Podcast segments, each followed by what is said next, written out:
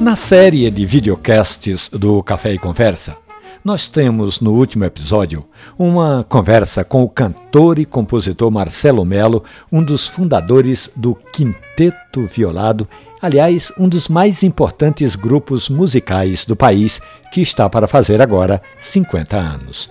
Marcelo Melo quer saber onde são encontrados cafés de qualidade, onde são plantados principalmente no Nordeste brasileiro. Olha, Marcelo, na Chapada Diamantina, no sertão da Bahia e especificamente em Pernambuco, nós temos bons cafés no Agreste pernambucano, ali na região de Taquaritinga do Norte e no sertão do Pajeú, na Serra da Baixa Verde em triunfo.